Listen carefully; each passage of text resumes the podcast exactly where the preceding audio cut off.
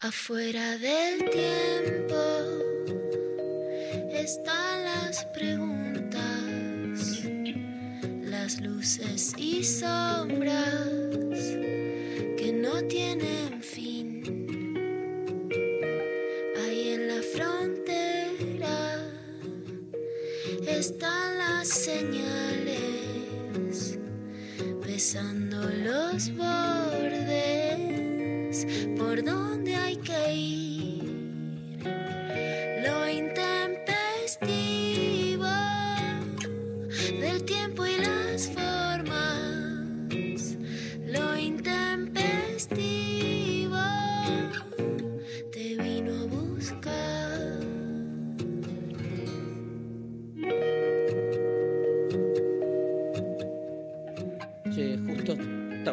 de, de llenar unos formularios porque estaba haciendo una compra de ventiladores en Frávega.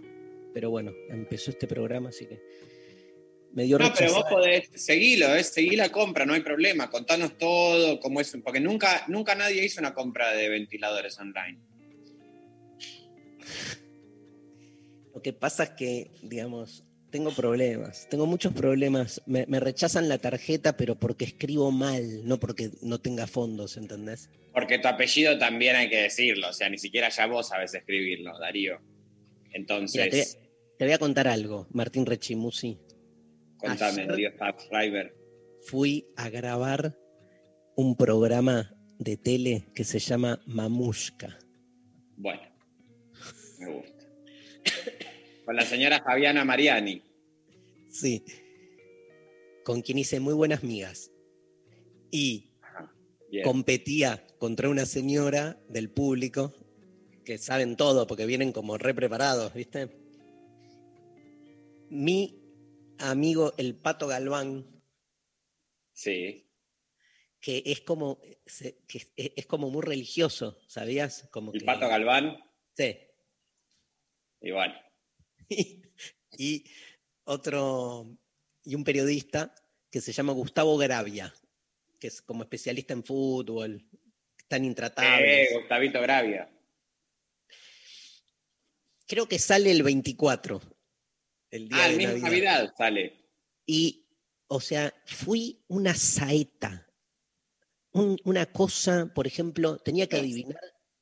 Adivinaba todo, boludo. Le gané a todos, a todos. Era como una Pero estás especie de. spoileando el final ya. No, no, no lo voy a spoilear al final, pero perdí al final. Y no pude Pero, ¿eran contestar preguntas de adivinanzas o cómo era? 10 juegos distintos, todos distintos.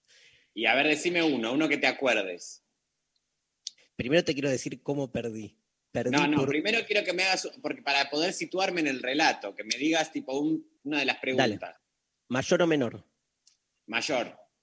No, boludo, me ponen, se llama mayor o menor. Yo aparte Ah. lo- los, los iba como descubriendo ahí a los, a los juegos. Entonces me ponían dos fotos y me decían, este, no, ponele Carla Conte Sí. y eh, no Carla sé, Bisotti. y Carla Bisotti. ¿Quién es mayor o menor? De altura. Eh, Carla Conte es mayor. Tengo tener que decir mayor. Mayor. Exacto. Por ejemplo, este, ¿quién sacó más discos en estudio? ¿Los abuelos de la nada o Virus? Virus. Mayor, menor. Mayor. menor. Bueno, así es el juego. Ah, mirá. Y Bien, de todos los juegos, de todos los juegos adivinada, adivina- adivinaba todo y, me- y- y perdía una o dos nada más. ¿Entendés? Claro. Hasta que te tocó la final con una sádica. Tenía que contestar. Tenía que cerrar la frase de un refrán, boludo. Y no. No, Darío, o sea, te ves. La Corpo te invita para matarte. Buscan eso. El que no corre, Vuela. bueno, dije acaba, boludo. Bueno, yo eh, me gustaría que esto se, se reconsidere, que se reconsidere, digamos, la gente de Canal 13, si hay algo que le queda, digamos, de alma, si no podemos volver a grabar ese cachito final, es nada más un pedacito que a él le quedó. No podés decir acá, vos, eh, Todos empezaron a reír, aparte. El que no corre acaba. Muy tántrico también. El precepto. Me salía abuela y me, ga- me ganaron, boludo, por unos segundos. Pero además, cuando jugamos a esos juegos acá, vos eh, lo sabés cuando hacemos nuestro propio mamusca. Pero te digo, te digo que adiviné casi todo. Lo que pasa que había, no voy a decir quién, pero uno de los otros tres que, que- que estaba a mi par, ¿entendés? Sí. Nada, después hay, hacer un juego. Hay un juego-.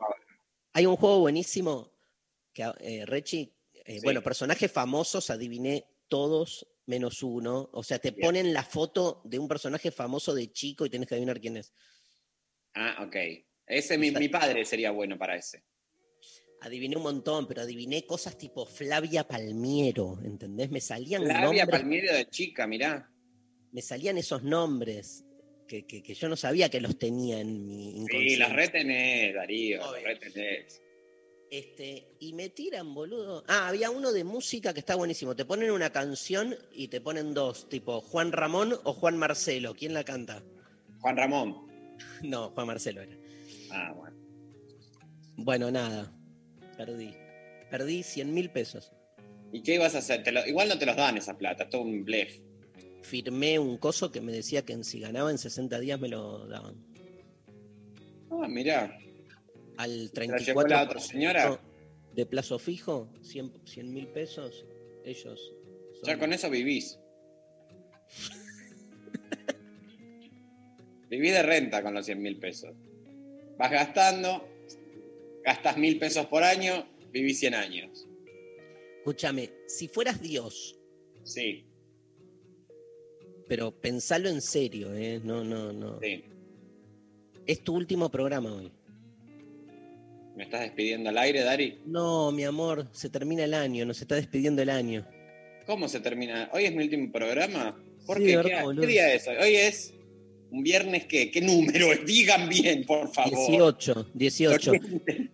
En Ah, Navidad, claro. no Navidad no trabajamos y Año Nuevo, enero ya es el Año Nuevo. No, vamos a trabajar Navidad, ¿eh? Finalmente No. yo ya hablé.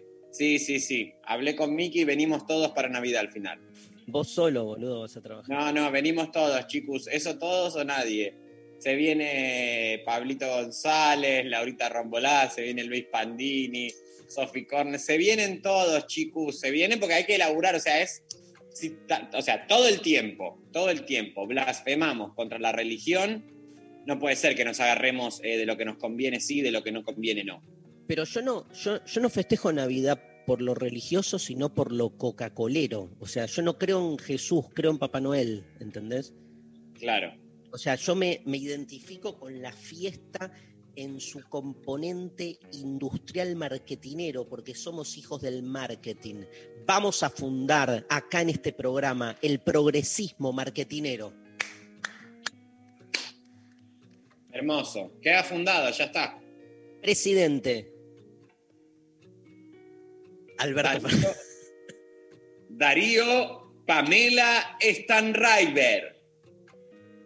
Vocal adjunta. ¿Sabes qué chiste?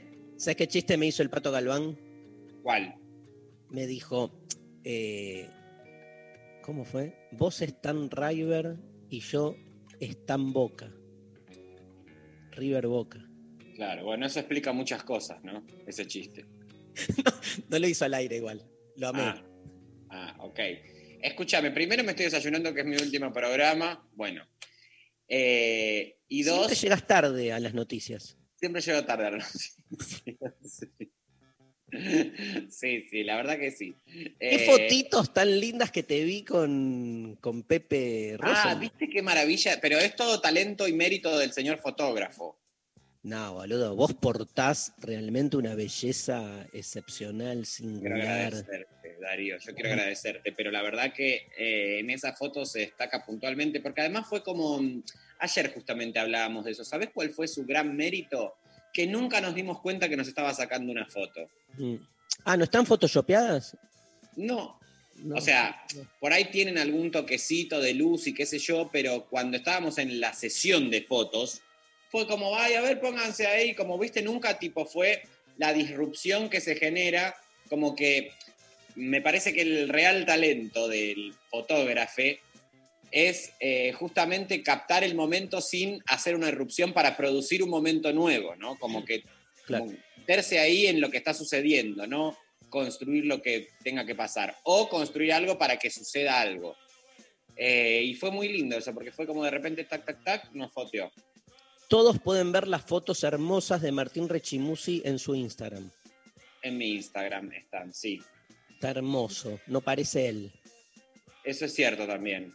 Eso es cierto también. ¿Viste cuando te dicen, qué lindo que estás? No pareces vos. Pero ¿quién dice eso? La gente de Mamushka. Complete la frase. Eh, y volviendo a la cuestión Dios, Sí. que es la consigna, que la gente tiene que participar. ¿Hoy qué se ganan, Darío? Un arbolito, no sé. Ah, no hay premio, ¿no? No, no hay premio. Unos libros. Darío, es Navidad, últimos programas. Regala No. algo, por favor, Darío. Bueno, un, un libro, un libro de Luciana Pecker. Bueno, perfecto. Sextiame. Se llevan un sextiame. Te llevan un sextiame. ¿Y Eh, tenés uno mío, Sofi? Sí, y uno mío también. Y Filosofía Martillazos, volumen 2. Dale. Eh, pero los- la misma persona se lleva dos, ¿eh? nada de dos ganadores. Nah, dos ganadores, no. No, no, no, no, no, no, no. Uno que se lleve dos. Uno que se lleve dos. Escúchame, Papá Noel. La consigna es: si vos Sí. fueras Dios, Sí. ¿qué es lo primero que harías como acción? Mira, lo primero que tengo que hacer es una nota aclaratoria. Si existe Dios, poco le importa lo humano, o nada. Entonces no hay que pensarlo en términos de, este, ay, bueno, vamos a la igualdad, la paz, el hambre. No le interesa un choto lo humano.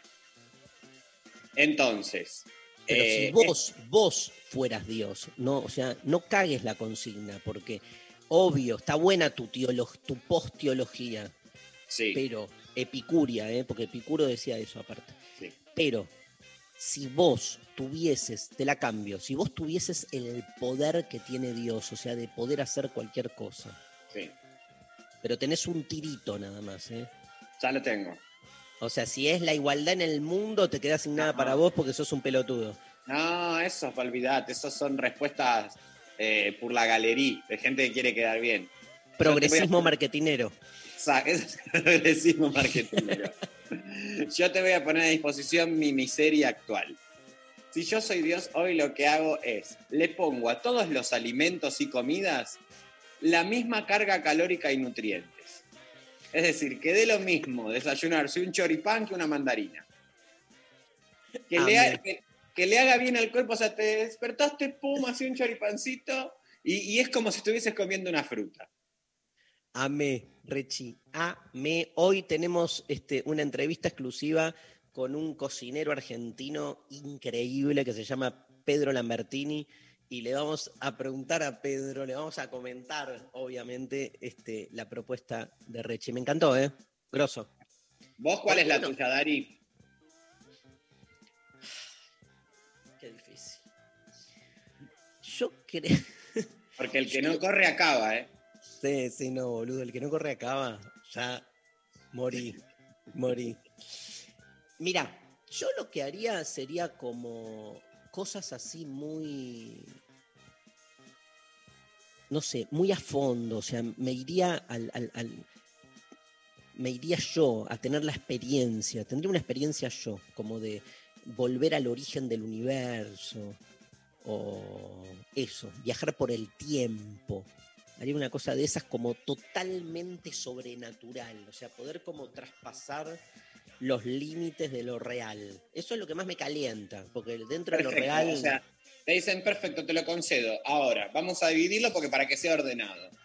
Tenés siete días para hacer este viaje.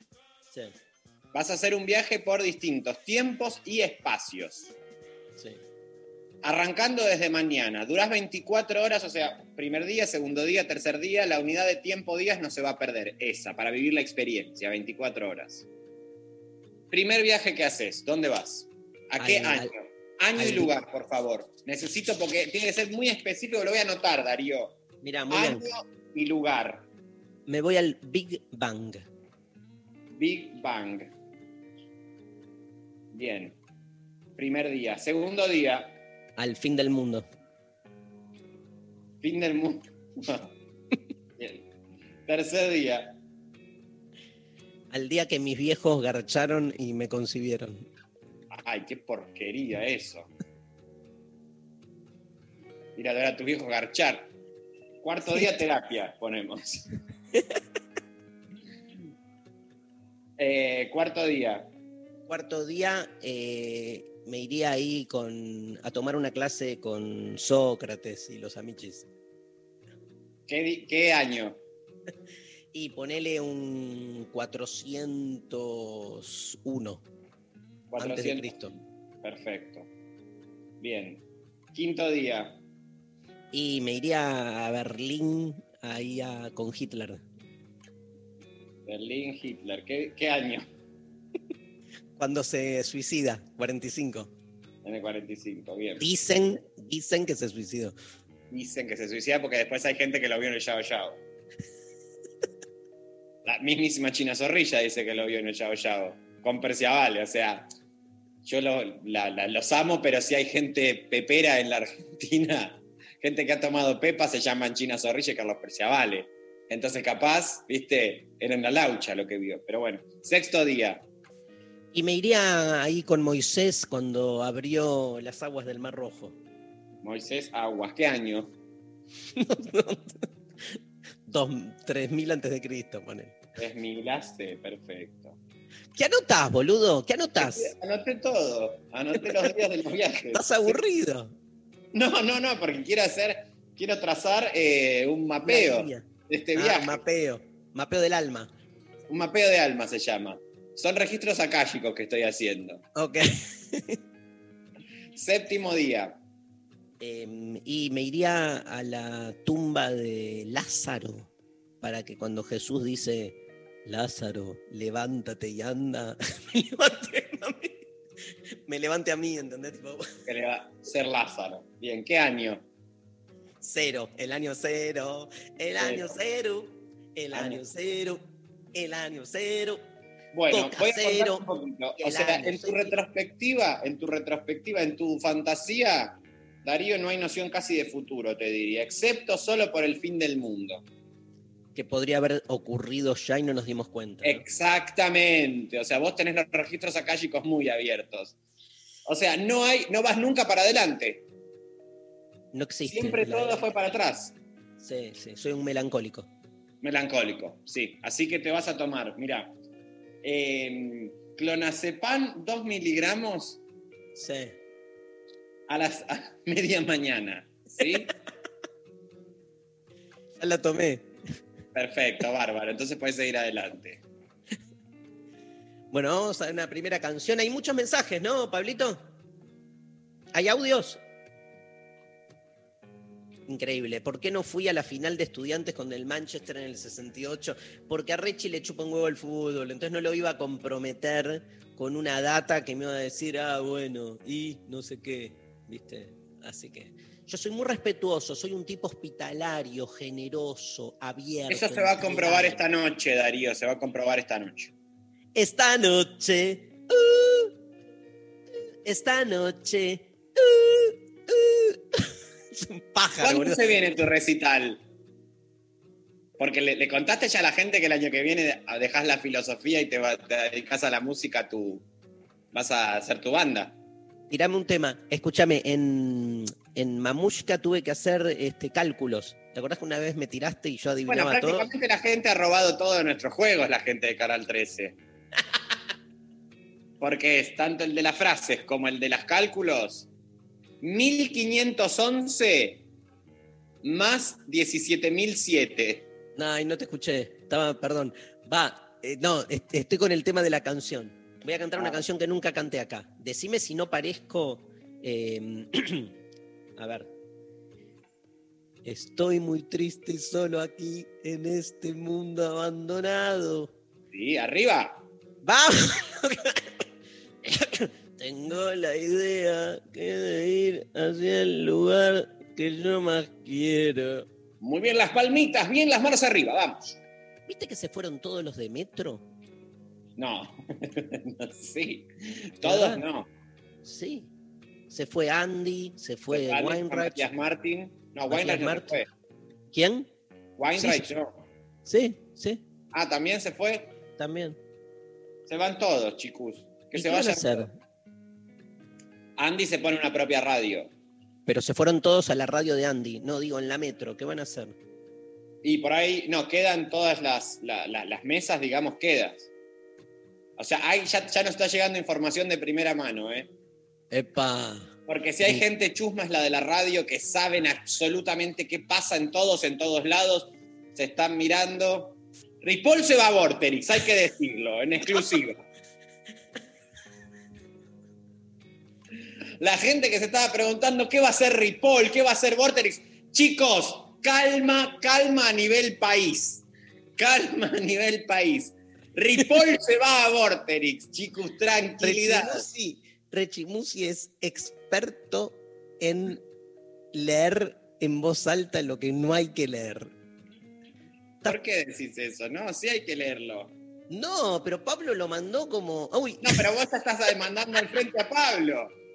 No, no, vamos a un tema porque este tipo, mira, no, no, no. no, Pablo Sánchez. Pablo Vitamina Sánchez, que es un jugador de fútbol que está trabajando de. en la rock, En la rock. tal cual. Voy, Bueno, cuando ¿qué? volvamos contemos todo a ver qué es lo que va a hacer la otra gente de todas otras radios. quién va dónde, qué programa, sueldos, con quién se pelearon. Vamos a contar todo, así que quédense. ¿eh? 11 39 39 88 88. Si fueras Dios, ¿cuál sería tu primera medida? ¿Qué harías? ¿Exterminarías el mundo? ¿Te chuparía un huevo todo? Este, nada, ¿te enamorarías? ¿Tendrías? Yo haría algo de eso también, o sea, mucha venganza haría, ¿no? Porque, ah, Dios no puede ser malo, qué chotada, boluda, porque me encantaría como vengarme. Dios puede ser malo. No, no puede. De hecho, es malo. Por eso. Pero ponele, yo quiero ser Dios para vengarme de gente. No puedo, porque no, no me van a dar el, el poder. Si sos Dios, no te interesa la gente, no te interesa. Si, bueno, ese- La gente 86 la gente 86 no interesa. y la 99, Sí, ella sí. a mí me gustaba mucho la 99. ¿Querés Y me decirle algo? Bárbara Feldom. Me encanta que tengan ese dato. No, y del que me enamoré una vez es de Sigfrido. Sigfrido. ¿Quién es Sigfrido? Ah, Sigfrido era el, el malo, digamos. El ruso. Eh, una fiestita con Sigfrido y Paul Di- Y Paul Diver. Sí, sí, hija de puta. Sí, se habrán dado. El médico, el crucero del amor. Love boat.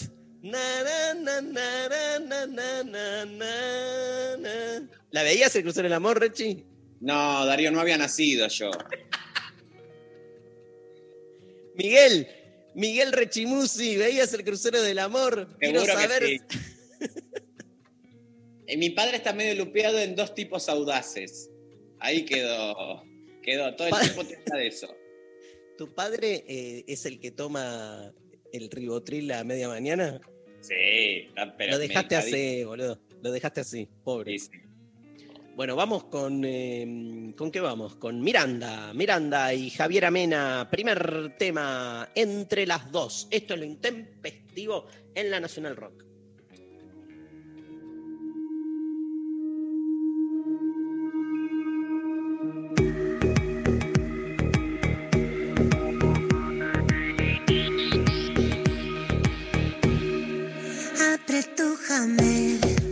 Este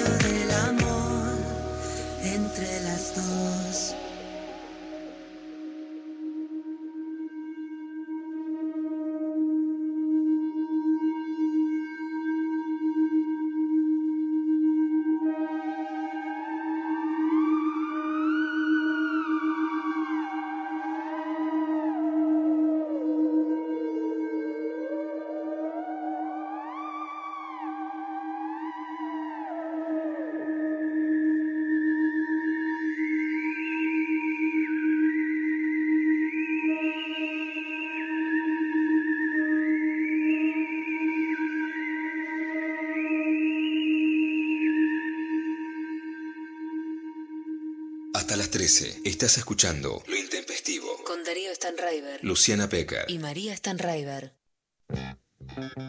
Bueno, tenemos audios, ¿no? Hola intempestives, Eh, la verdad que si yo fuera Dios, hoy, en el día de hoy, le bajaría un par de grados al sol, porque el calor. Así que ese sería mi, mi sueño. Le bajaría un par de grados al sol. Aparte, estoy envidiando la pileta de los vecinos en este momento. Besito.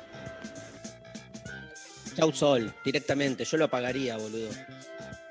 Bueno, Eh, vieron que hace poco se descubrió el ruido del sol.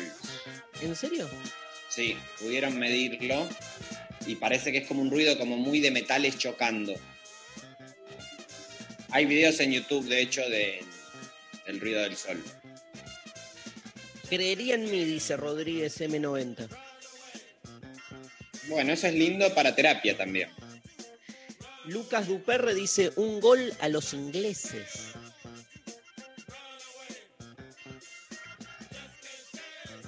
Martutú dice, nadaría hasta el fondo del océano, la última fosa, la más oscura, a ver qué hay. Marcelo de Lomas dice, si fuera Dios, daría justicia social para todos. Muy peronista mi respuesta. Total. Porque aparte el daría, ¿viste? Como que viene de afuera, le da justicia social. La justicia social es, no se da. Si no, no es justicia. Claro, se disputa.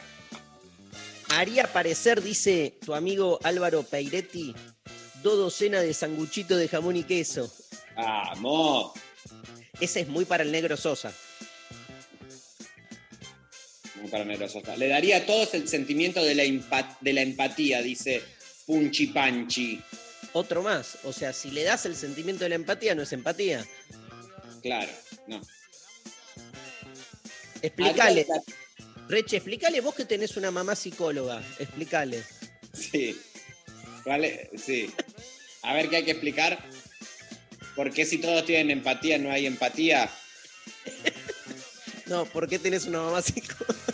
Tengo una mamá psicóloga porque, bueno, este, ella lo sintió así. No es psicóloga, pero bueno. Si vos querés, le das el título. Se autopercibe. Se autopercibe psicóloga. Eso también es lindo, que las profesiones empiezan a hacer una autopercepción. Yo me autopercibo odontólogo, entonces ya te pones un consultorio, sacas muelas. Y San se El acabó. El rimolismo sería. El rimolismo, exacto. Haría de la tierra el paraíso, así todos viven piola, dice Lucas Mercury, y después me degrado a human, así disfruto también. Nuestros oyentes son como medio como, como aspiracionales a ser filósofes. Sí. Me suicido, dice Ezequiel Oro. No, recién caigo que quedan pocos programas. Maxi Boni dice, los descubrí tarde, así que mínimo escucho un programa viejo antes que el programa en vivo. En cualquier momento les van a llegar mensajes comentando programas viejos, ténganme paciencia. Escribo por Facebook porque es la red social de cabecera de Darío. Gracias, Maxi. Yo igual hace rato que no entro en Facebook, pero sí, el tiempo no existe. O sea que uno lee. A, a veces me llegan notificaciones de alguien que, que- que me contesta un mensaje de hace un mes. Claro. Y vos decís, bueno, bueno, nada, a nadie le importa. ¿no? Valeria Campuzano dice, si fuera Dios, lo primero que haría sería no crear al hombre. Y sí. Arrancar de este mundo a los humanos que contaminan el planeta. Vamos a lo importante. Maque, aire acondicionado para todos. Los muchachos peronistas. Eso es peronismo, compañero. Compañero, el peronismo es aire acondicionado para todos, no ventiladores.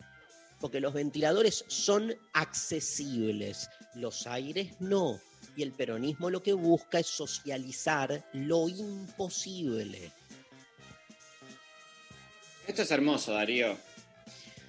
Es Papá Noel. Para mí Papá Noel es, es Espero. peronista. Sí, sí. A ver, ¿hay, hay audios? Buen día, intempestivos. Mi acto, primero como Dios, eh, considerando que le importa poco lo humano, es dejar de trabajar. Y lo demás va a venir Bien. solo, porque soy Ay, ¿se cortó? Bien, dejar de trabajar porque...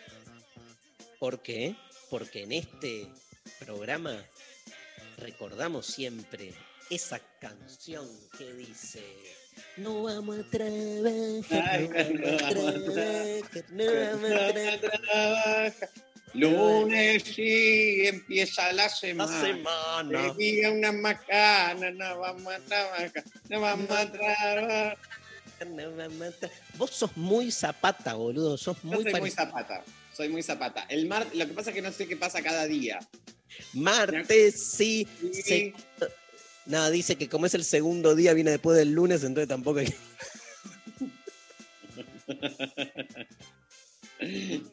Porque después tiene un, un- tiene una vueltita en casa. O sea, la verdad que esa canción tendría que estar reeditada con una mejor letra, porque es muy pegadizo el ritmo, pero buscar mejores excusas. Se me cayó el modem, no voy a laburar, porque como ayornarla. Voy a hacer la versión moderna de esa canción. Es muy de cancha. Lo vamos a reventar, lo vamos a reventar. Sí, de cancha del 80, ¿no? Miércoles, sí. Lunes y primer día de semana sería una macana si vamos a trabajar. No vamos a trabajar, no vamos a trabajar. No vamos A ver, la de Marte, déjame escuchar la de no Marte. vamos a trabajar. Martes y del lunes día siguiente y por lo consiguiente no vamos a trabajar, no vamos a trabajar, no vamos a trabajar, Por lo consiguiente, es muy pies Ritmo entre siguiente con los Miércoles sí, es mitad de semana, cumpleaños mi hermana, no vamos a trabajar, no vamos a trabajar, no vamos a trabajar, no vamos a trabajar, no vamos a hermana. Todos los trabajar. miércoles cumpleaños la hermana, boludo. Jueves sí, pero anunciaron Si uno bien lo estudia, no vamos a trabajar. No vamos a trabajar, no vamos a trabajar. No vamos a trabajar, no vamos a trabajar. es el de conseguir asado. Viernes sí, al otro día es sábado. Para conseguir asado no vamos a trabajar. No vamos a trabajar, no vamos a trabajar. No vamos a trabajar. Sábado y asado No es vamos a trabajar. clásica. Sábado sí se trabaja a mediodía, total por mediodía, ¿para qué vamos a trabajar? No vamos a trabajar, no vamos a trabajar, no vamos a trabajar, no vamos a trabajar. Domingo sí no es día de trabajo, es justo y obligado tener que descansar. No vamos a trabajar, no vamos a trabajar. La gente muere, boludo, pogo. No vamos a trabajar. La historia, ¿de qué año es este tema? No se sabe. Del 60. Bueno, en el 60, con, con la correctitud de lo que debe ser el mundo del trabajo, de la obligación, la moralina obrera, el sacrificio como eje constitutivo, que él salga diciendo, no vamos a laburar buscando una excusa re pelotuda, la verdad que es revolucionario. De ahí viene, de ahí viene el zapatismo, que es el movimiento de Exacto. liberación de Chiapas, que Exacto. tiene como una extraña empatía con Rodolfo Zapata. Exacto. Bueno, ellos se basaron en la obra de Rodolfo Zapato, pa- de Rodolfo Zapata para liberar. ¿Me, me pones otro audio, por favor? Chicos, ¿Cómo están? Eh, creo que ya el, el- el pedido de Rechi nos deja a todos fuera de competencia, pero si yo fuese Dios y me tendría que otorgar a mí misma un solo deseo, es el poder cumplir todo lo que se me cante el culo. Les mando un beso. Divina, la oyenta. Eh, siempre me conmovió la frase, lo que se me cante el culo.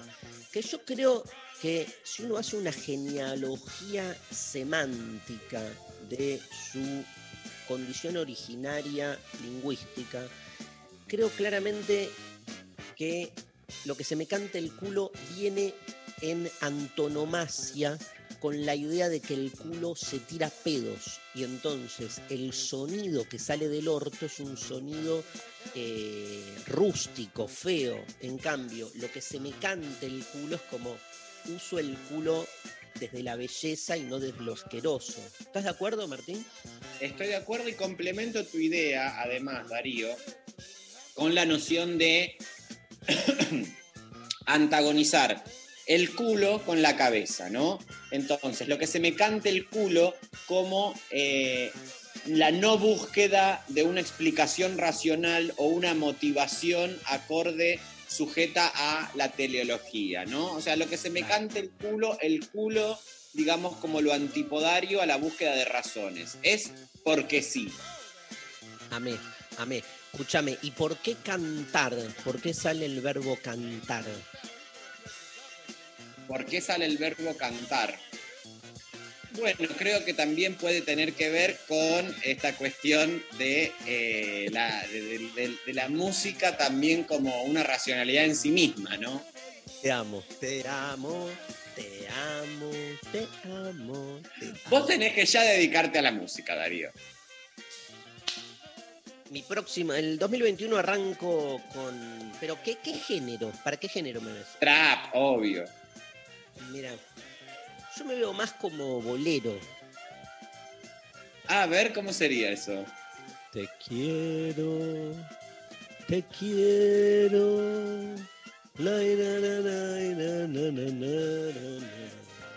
Pero eh, cuando no sabes la letra puedes tararear también en los recitales, no hay problema, ¿eh? A la gente le gusta eso. Una que sepamos más, más, más o menos. La, Luis Miguel. ¿Eh? Algo de Luis Miguel. No sé, boludo, no sé canciones. Quiero cantar, pero no sé canciones. Bueno, Bueno, esperá, te digo que más nos dicen Sonia Parodi. Si fuera Dios, lo primero que haría es hacerme ganar el premio. Y después me gustaría asegurar que todos tengan sus necesidades básicas satisfechas. Progre. Ay, alguien dice, hola chiques, si fuera Dios haría algo para demostrar que existo y no rascarme tanto las bolas. Como cuando nos preguntamos qué haríamos si nos despertamos siendo del sexo opuesto y respondemos que nos haríamos una paja, ¿verdad que nadie se despierta ni se pregunta? o nos cogeríamos a todos. Yo haría lo mismo. Me cogería a toda la humanidad como Dios nos vive cogiendo año tras año. Yo lo que quiero hacer es la denuncia a esta persona. Lo acabas de inventar, boludo, no está ese. En el resta. Está, Sofía, por favor. Ah, acá está, acá lo vi, acá lo vi, acá lo vi. Yo desconfío tanto de vos que creo que sos hasta capaz de inventar un mensaje para decir barrabasadas, ¿viste? Sí. Ok. Alguien dice que los hombres empiecen a menstruar y a gestar. Bueno, hay hombres, hay gente que se autopercibe hombre y menstrua y gesta. O sea, eso ya sucede. Obvio. Si yo fuera Dios, me voy de la Constitución. Retrocedo al inicio, me voy de la Constitución de todo y dejaría de decir que soy todopoderoso. Qué juego perverso el del Dios aburrido inventando sus muñequitos. Ay, me encanta la gente. Amo a los oyentes, los vamos a extrañar. Están muy encendidos, ¿eh, los oyentes. La verdad que están muy despiertos, muy lúcidos. Lúcidos. ¿Tenemos otro audio? Hola gente, ¿cómo andan? Si yo fuera Dios, sería justo. Ni yo pedo. me la Hay gente creo, que ya boludo. empieza, o yo, sea, no, gente sería un al 24 de reverendo hijo de puta si fuera Dios. Gente que ya está bebida. Me- pasámelo, de nuevo, pasámelo de nuevo que no escuché la segunda parte. Hola gente, ¿cómo andan? Si yo fuera Dios, sería justo. Ni yo me la creo, boludo. Ni yo, no, sería un reverendo hijo de puta si fuera Dios. Igual quiero ser él, yo. ¿vos querés ser él? Sí, boludo. Sacarme la pesadumbre, lo apesadumbrado. Y Pero tener. vos no estás apesadumbrado, Darío. Sí, mirá, mirá. Ah, mira. Mira, estás muy apesadumbradito. ¿Vas a tomar vino hoy? Sí, Te voy a, a- a comprar unos vinos muy ricos. perfecto. Sophie Cornell me pidió Pinot Noir. Pinot Noir. Sophie Cornell, es que vos le das la opción de elegir a Sophie Cornell y No ella le di la opción. se No le di la opción. Hicimos apuestas con Sophie Cornell sobre el menú. Escúchame, pero vos qué decís que le compre un Pinot Noir, pero que se lo doy a ella, boludo. No, que se lo traiga. Yo me voy a llevar una majuana, me la voy a bajar toda. En ojotas. La pregunta es, cuando viene uno y te dice, yo solo tomo Pinot Noir, no tomo Malbec porque me cae mal. Entonces, vas, compras un Pinot Noir. ¿Qué haces? Le- se, lo, ¿Se lo hortivás a ella? Tipo, lo tenés escondido y le servís a ella? Porque, ¿por qué no vas a agarrar vos el Pinot Noir? Tenés ¿Sabés que decirle a toda la gente, a todos los invitados, tenés que decirle, che, no tomen de esta botella porque es la botella de Sophie Cornell. No, ¿sabés lo que hay que hacer con esta gente tilinga? Darío, que se hace mucho también.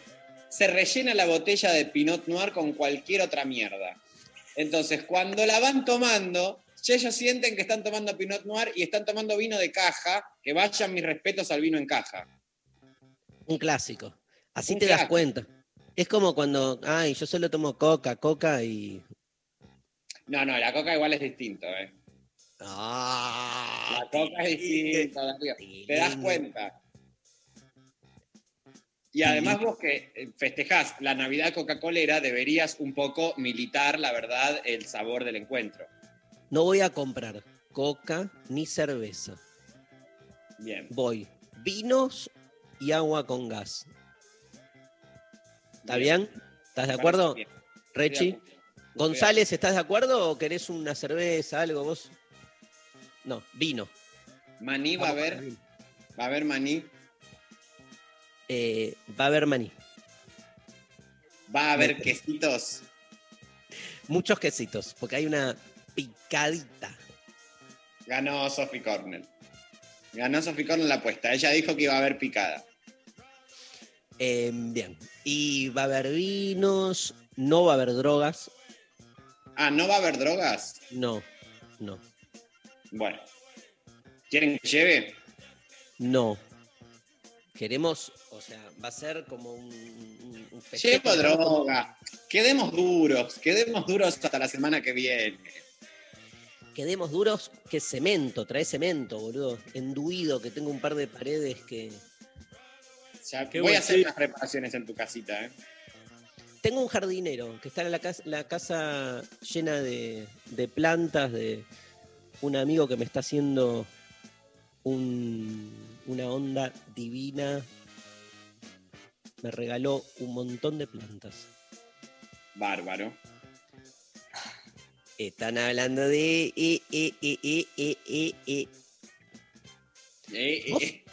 Ahí está el esclavo. ¿Vos usás tintas madres? Para curar la culebrilla, por ejemplo. Sí, o para dormirte. No, tintas madres no. No he usado. Ah, bueno. ¿Va a haber? Eh, no. A ver, tengo un audio, un audio, un audio. Hola intempestives. Eh, si yo fuera Dios, eh, agarraría el sistema solar y lo reventaría contra los azules.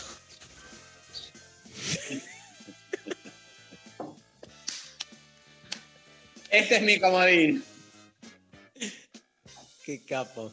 Ganó el comodín. ¿Cómo era el, el chiste? ¿Me lo, ¿Te lo acordás vos el chiste? Algo de los hijos era. Sí. Pero Eh. era. Uno, uno no tenía hijos y el otro no. Era, yo a mi hijo lo estrolo contra lo azulejo. Ese era el, ese era el final. La primera remate. parte. ¿Cómo- No nos acordamos del chiste. Es como. No, para mí no había, para mí no había eh, chiste, o sea, era solamente el remate. No, boludo. Alguien era como. El remate era que el tipo, uno había matado al hijo y el otro dijo, yo ni siquiera lo mato. Los... Bueno, no me acuerdo. ¡Qué horror, Rechi! Vos sos el humorista. Yo estoy contratado para registrar los chistes, o sea, yo estoy eh, en todo lo que es comicidad tiene que pasar por mi área, mi despacho, mi oficina. Los Strode. ¿Hay otro audio, González? A ver. Buen día, intempestives, ¿cómo andan? Bueno, si yo fuera Dios, eh, lo primero que haría es mataría a todos mis clones, todas aquellas verdades absolutas como el amor, la felicidad, eh, y por último me suicidaría. Así dejamos, así dejo la humanidad en paz y me dejo de joder. Un beso grande, los quiero. Estoy Vamos, orgulloso de esta persona. Sí, sí, yo también. Estoy orgulloso de nuestros oyentes. Mal, mal. La verdad que esta, este mensaje creo que eh, sintetiza de alguna manera todo un recorrido que se ha hecho en este programa y que se seguirá haciendo, por supuesto. Pero digo, como este, este mensaje es una grata consecuencia de todo lo que se ha hablado, la verdad. Hermoso. Así que se lleva el diploma del oyente eh, del año. Hola nuevamente, desde Isla de Pascua. Si fuera todopoderosa, viajaría por todo el mundo con mis hijes, subiría todas las montañas posibles partiendo por los Andes, iría a los conciertos de todas las bandas que me gustan, vacaciones eternas. Te aburrís en un momento. Sí, te aburrís. Sí. Eh, escribiría, dice Adri Sandy, yo misma toda la Biblia de nuevo, sin contradicciones ni misoginia. Bueno, Crearía, dice Celeste Cielo, a Adán de la costilla de Eva. Bien. Alejandra Humada, si fuera Dios, crearía urgente un consejo asesor de diosas con poder de veto. Maru Aguirre dice, haría que cada uno pueda detener el tiempo o acelerarlo a su gusto. Eso sería maravilloso. Sí. Eso Un me gusta porque te da como una... O sea, estás en... Cada uno está en una frecuencia muy distinta. Por ejemplo, yo ahora ya pondría 13 horas. ¿Cómo pondrías 13 horas? Claro, aceleraría el tiempo. Para que- ¿Te querés ir, Darío? Decínoslo, la estás pasando mal. Sofía, una- nos vamos. Basta. Et- a, a ver, ¿podemos separar lo laboral de lo personal? No. O sea, yo no soy yo. Rechi no es Rechi. Rechi cuando en Instagram sube sus cosas no es Rechi. Es el personaje Rechi. Y entonces con esta info, ¿ahora qué hacemos, Darío? Eh, No sé, pero me acordé que el otro día mi hijo, no me contestó, me preguntó cómo era el capuzoto de verdad. Ah, bueno, bien. Y cuando lo vio, creyó que era un personaje también. Porque viste cuando lo ves a, a, sin este, disfraz o sin hacer un personaje, también da medio personaje. Da medio personaje. Sí, todos damos personaje igual. Todos hacemos un personaje en la vida. Todos somos la juxtaposición fragmentaria y desencajada de una multiplicidad de personajes en cuya base no hay más que un abismo que consiste en una amplia X vacía. Bueno, Autoaplauso. la verdad que muy completo. Bueno, es- soy un pati completo. Sos un pati completo. Hablando de patis, se nos viene Pedro Lambertini. ¿Qué le vas a preguntar a, a un cocinero? Le puedes preguntar cualquier cosa. No, le quiero pregu- le qui- primero le quiero este, llevar mi, of- eh, mi ofrenda a esto de que si hablo con Dios, todas las comidas van a tener eh, la misma. Que por ahí también ahí se le acaba el curro a los cocineros, y a los chefs y a los nutricionistas. Tenés razón. Le vamos a preguntar de Masterchef. Masterchef, la verdad que ya no es lo que era también, ¿eh? Hay que decir todo. Sí, pero que hable mal de otros cocineros. Eso es lindo. Que hable mal de, de otros cocineros es lo mejor que le podemos preguntar. ¿Quién es el que peor cocina? ¿Quién es el que vos decís esto? Mira, lo está haciendo, está enseñando, pero vos lo probás y es una mierda. Bueno, me, me entusiasmé con la entrevista. ¿Nos vamos a la pausa, Martín? Vale. Te hago una, una, una trivia. Vos decime este, a quién querés escuchar. ¿Querés Prince, las pastillas del abuelo o Barbarita Palacios? Prince. Sí, señor. Prince, Musicology en lo intempestivo.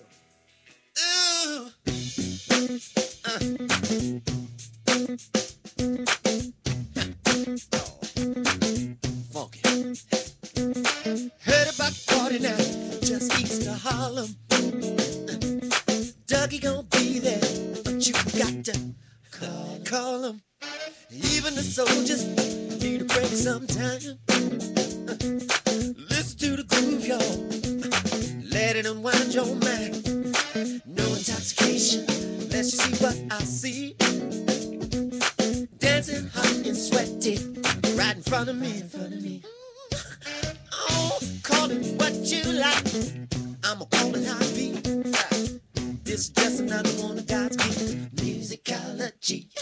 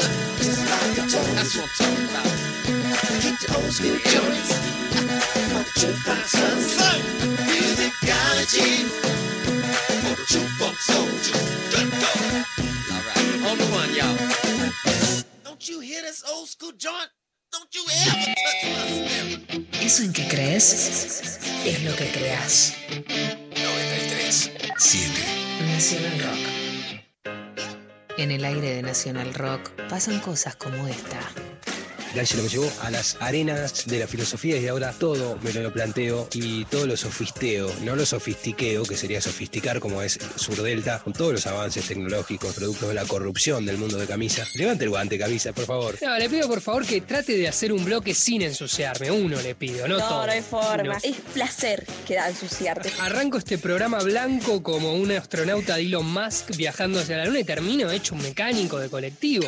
Estamos en la luna. Lunes a jueves, de 21 a 0. Tranquilando y Grisel D'Angelo. El 93.7 Rock. Nacional Rock. Que salga la luna. Lunes a viernes, de 11 a 13. Lo intempestivo. Darío Stanraiver. Luciana Pecker. María Stanraiver.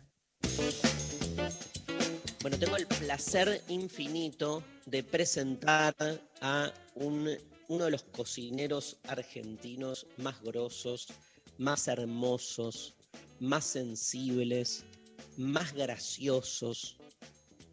Mirá todo lo que dije. Hablamos de mi amigo Pedro Lambertini.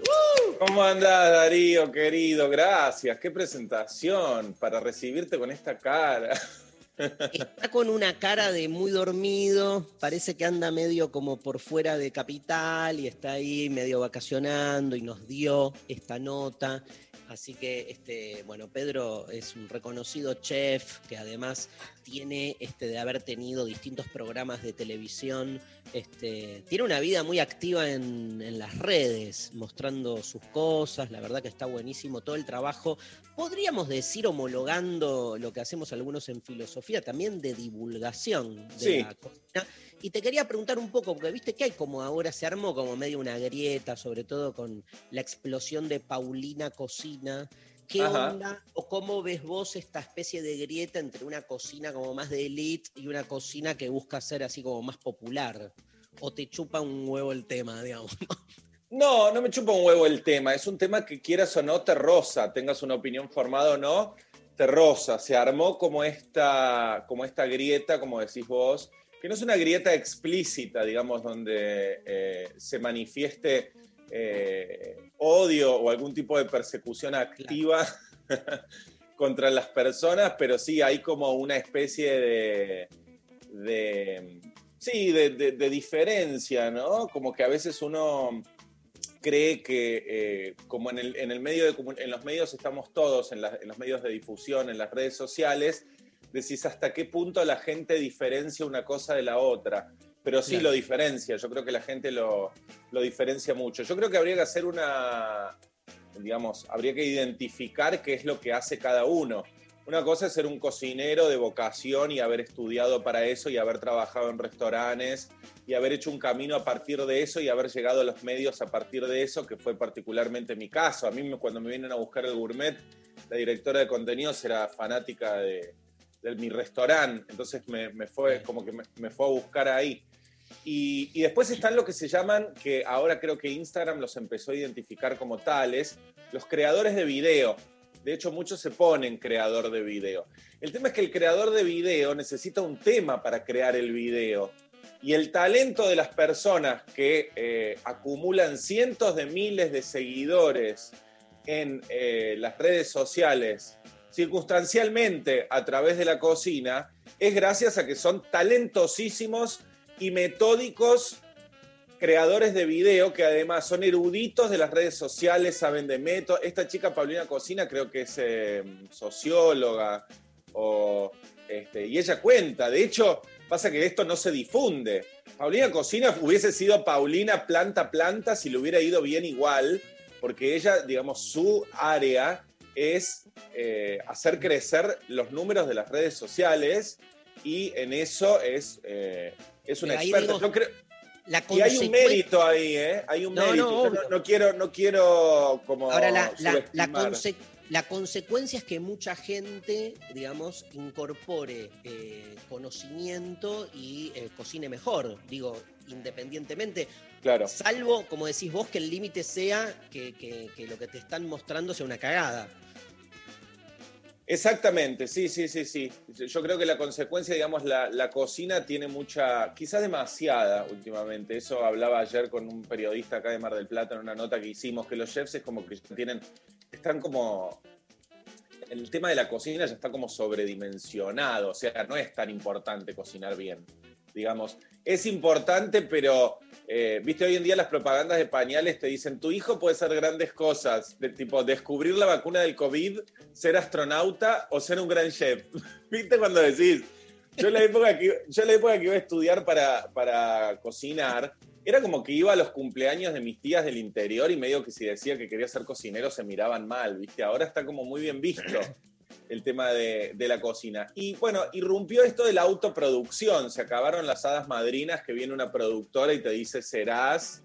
Este, hoy en día la gente se autoproduce y en esa autoproducción, bueno, gana el que más sabe. ¿El que más sabe que cocinar? No, el que más No. sabe autoproducirse.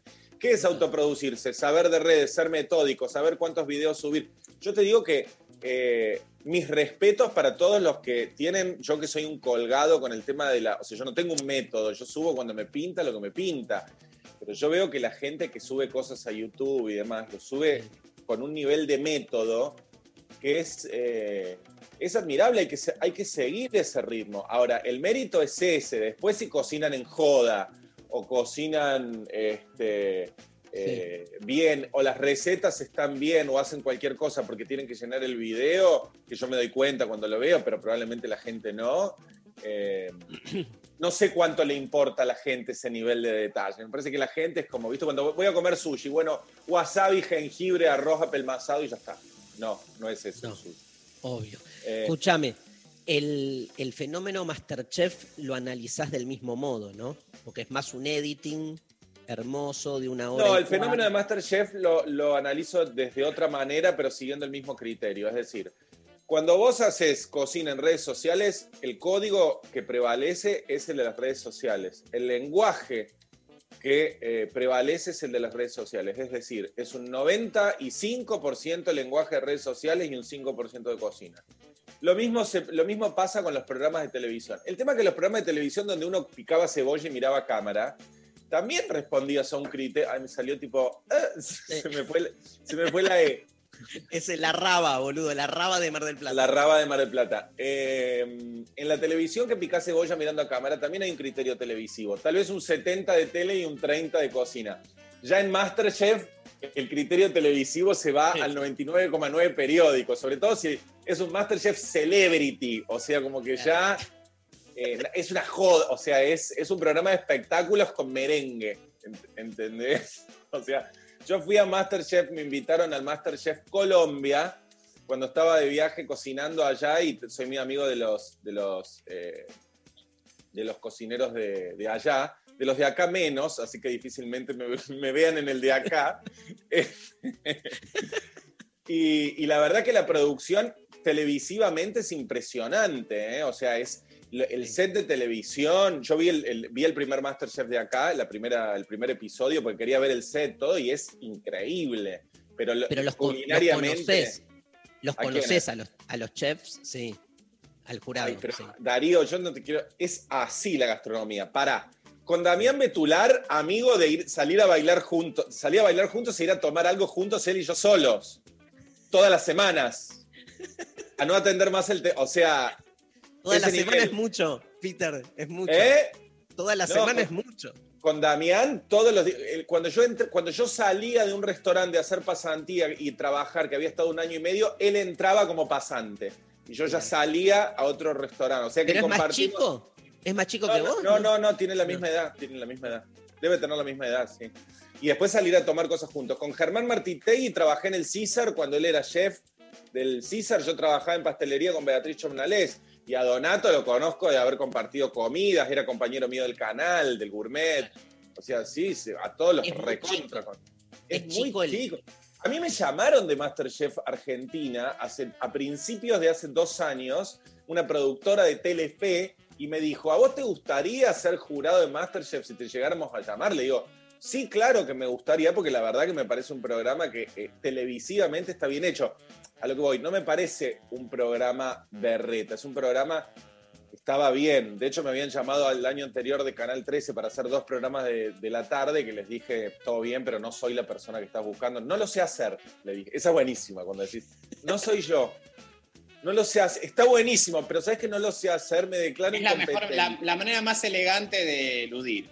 Exacta, exactamente. Cuando me dijeron Masterchef, yo ya conocí el de Colombia y le dije obvio.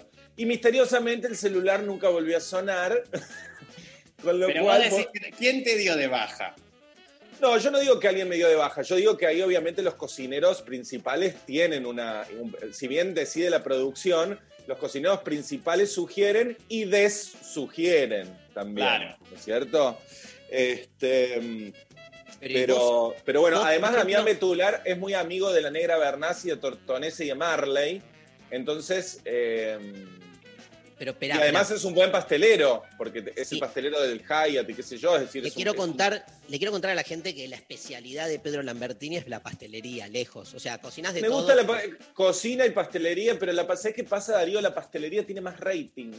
Yo lo tengo medido hablando de redes sociales porque uno este, inevitablemente vas adquiriendo otros conocimientos. A vos te pasó que vos a la hora de divulgar la filosofía tuviste que aprender de tele. de- yo veo tu programa de televisión lo- en YouTube. Este, este pibe tuvo que aprender a actuar, de cámaras. Te metiste con los libros, tenés que saber de editoriales. Te metés con las redes, tenés que saber de redes.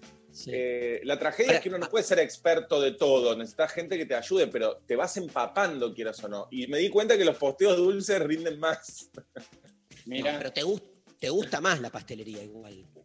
Es que yo entré por la pastelería, eh, pero no me, no, el pastelero también es muy, es muy cagón con la cocina y yo no quiero entrar en esa, ¿viste? Porque si bien se dice que el cocinero le tiene miedo a la pastelería, no se habla de lo opuesto que también opera, que es que el pastelero no, no pica una cebolla y se le cae la mano. ¿Viste? Y a, a mí no me gusta eso, me gusta meterme en la cocina porque es como que si fuera la radio. ¿Viste? Es como que la pastelería es AM y la cocina es FM. Necesitas otras habilidades, otras aptitudes. Una tiene más que ver con la prolijidad, con ser metódico, el otro con la improvisación, con la intuición. Pero ¿qué es lo que Este, más te gusta cocinar? La típica pregunta. ¿Qué es lo que más te gusta? Si te- tenés que elegir. Viene Es una, pregunta, y te dice... es una pregunta muy de, no tan de Dios, sino de taxista. Mira cómo te, mira cómo te, cómo te lo bajo. Vos te subís a un taxi en Argentina y vamos a decir, si esto nos están viendo de otros países, el taxista argentino le gusta mucho hablar. Y cuando uno se sube al taxi, inmediatamente, bueno, en la conversación sale a qué se dedica uno. Que si uno le dijera cocine, si uno le dijera abogado, contador, no, no, él seguramente no tendría muchas anécdotas para contar, pero cuando le decís sos cocinero, empatiza enseguida y viene la pregunta. ¿Y cuál es tu especialidad? Me, me dolió, pero te amo. ¿Por qué? Más, más filosófico que un taxista, escúchame, ¿no? Ahí, eh, eh, eh, ese, ese, ese, ese espacio es, Es interesante, es cierto. ¿Y qué es contestas? interesante.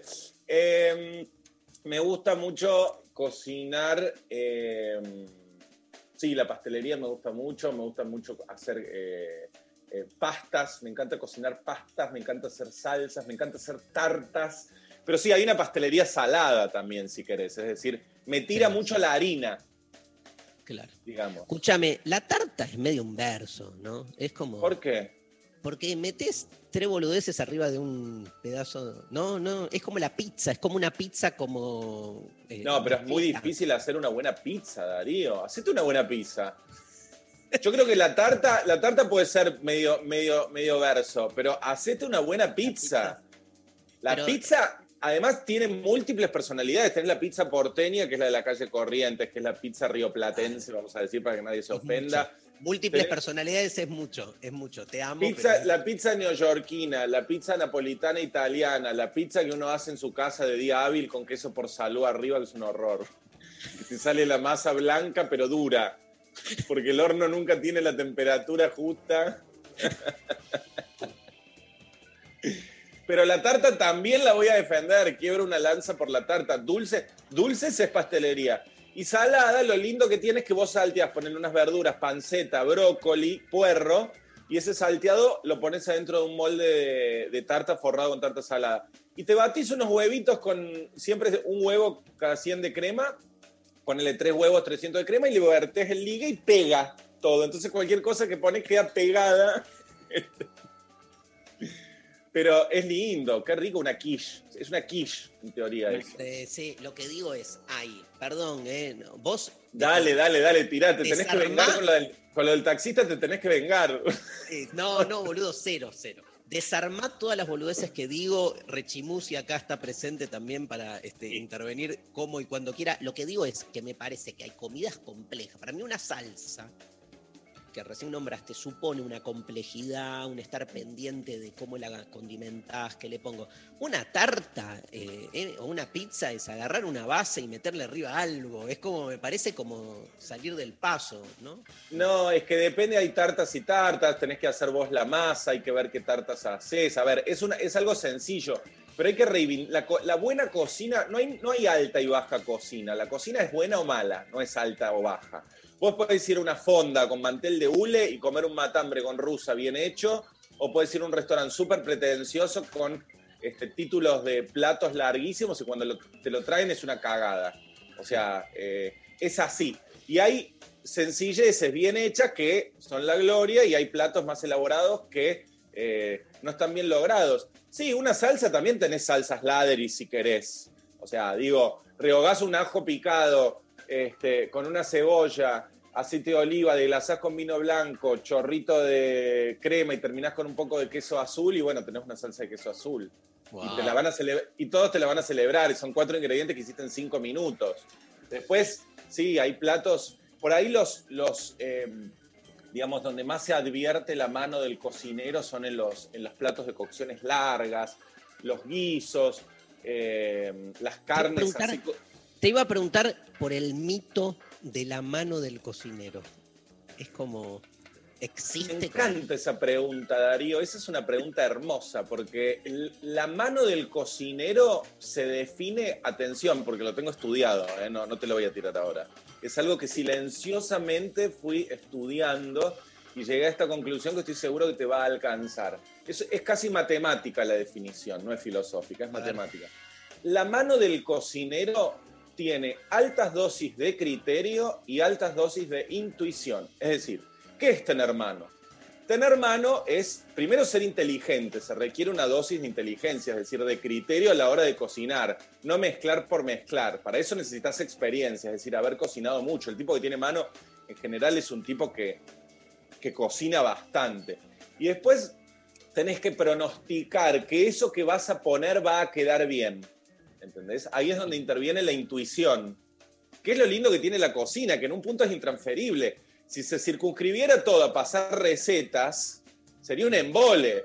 pero hay un momento, hay una intimidad entre el cocinero y quien cocina en donde ya no te podés meter más, ¿entendés? Es como que decís, bueno, flaca, la cebolla y vos, y la, eh, y la tabla y el cuchillo, y, y arreglátelas. O a veces me mandan mensajes y me dicen, no me salió la receta, y me tiran la receta de, de que sacaron de otro lado. Bueno, preguntale al otro, qué sé yo. Este, La la- mi cebolla, la cebolla y vos es como una canción de Drexler. La Exacto, podría ser. vos, Me- me la cebolla y vos. Rechi, Le quería Pero es as- preguntar- es así, ¿eh? Perdón, la ¿Cómo? cocina fue, la- digo que la cocina este año de la gente encerrada fue un gran aliado. O sea, todo el mundo se mandó a cocinar, o sea, bajó el consumo de, de comidas industriales. Y obviamente me parece que eso va a generar cambios. ¿Vos cómo pensás eh, el sistema alimenticio de acá a cinco años, ponele? No, de acá a cinco años igual. Si vos me preguntás de acá a 50 años, ponele, de acá a cinco años igual.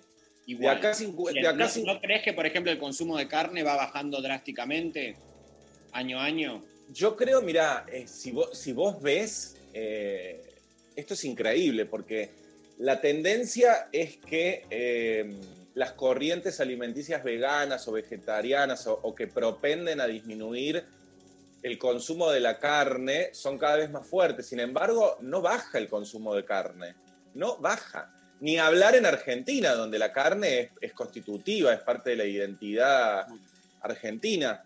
Así que, eh, pero sí, yo sí creo que en el mundo, de acá muchos años, se va a revisar y cosas que hoy se hacen nos vamos a acordar y nos van a parecer una atrocidad. Así como hoy revisamos cosas de antes y decías, che, mira, ¿viste Franchella con este, la nena de, de 19 años que le hacía chistes libidinosos y nos parecen inconcebibles hoy? Uno cree que ya hoy está todo... De hecho, incluso hasta cosas que tienen que ver con el comportamiento, por ejemplo, el argentino tiene, eh, tiene formas de hablar que son racistas, pero no lo hace desde el racismo, lo hace tan incorporado que hasta lo hace cariño, lo dice cariñosamente. A nadie le parece racista, te estoy poniendo otro ejemplo y ahora vuelvo a la pregunta, pero es más o menos lo mismo. A nadie le parece racista decir voy al chino a comprar un poet, ponele, porque te parece como que es algo cotidiano y hasta es cariñoso. Yo tenía un socio inglés en un restaurante que era eh, recién llegado a Argentina de Inglaterra, le parecía de terror cuando decíamos, o yo le decía, Michael, abajo hay una china que te busca.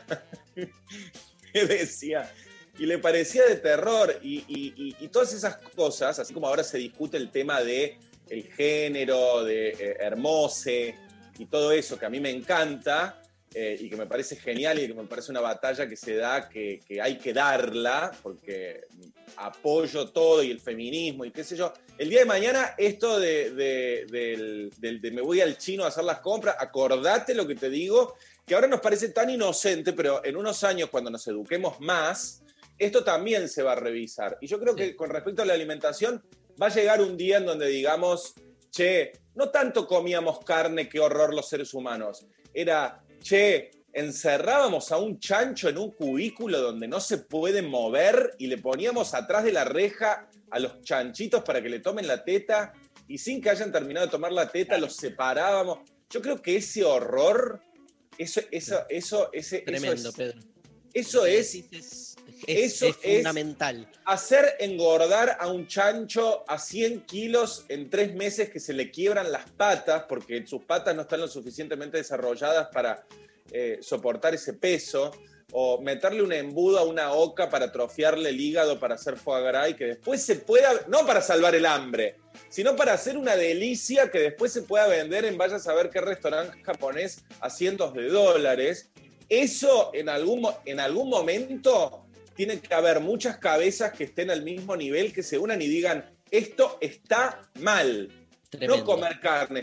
Por eso yo siempre cuando se habla del vegetarianismo y el veganismo, yo no digo comer sí pollo, comer no pollo, es comer qué pollo, cómo pollo, o sea, qué tipo de pollo, cómo vivió ese pollo, qué trato se le dio, si se lo barre, ¿me entendés? Con una máquina que es un, un cosa. No, te digo, nunca vean este, cómo se hace, o véanlo, mejor dicho, cómo se hace el tema de la industria eh, alimenticia. Yo creo que eso sí, en algún momento va a haber como un patos de la indignación que vamos a, nos vamos a mirar todos y vamos a decir, ¿qué es esto? ¿Entendés? Que, que- pero se El- tiene que el- saber. El patos de la indignación, amo ese concepto. ¿Te gustó? Amo- Me encantó, me encantó. Sí. Te quiero, le quiero, le ¿Qué quiero ¿Es contar algo. eso? ¿Es qué? ¿Es que, de, de- de qué, corri- qué es marxista eso? No, no, el patos de la indignación. Me, me gusta el, el uso del término Ah. patos griego. Eso.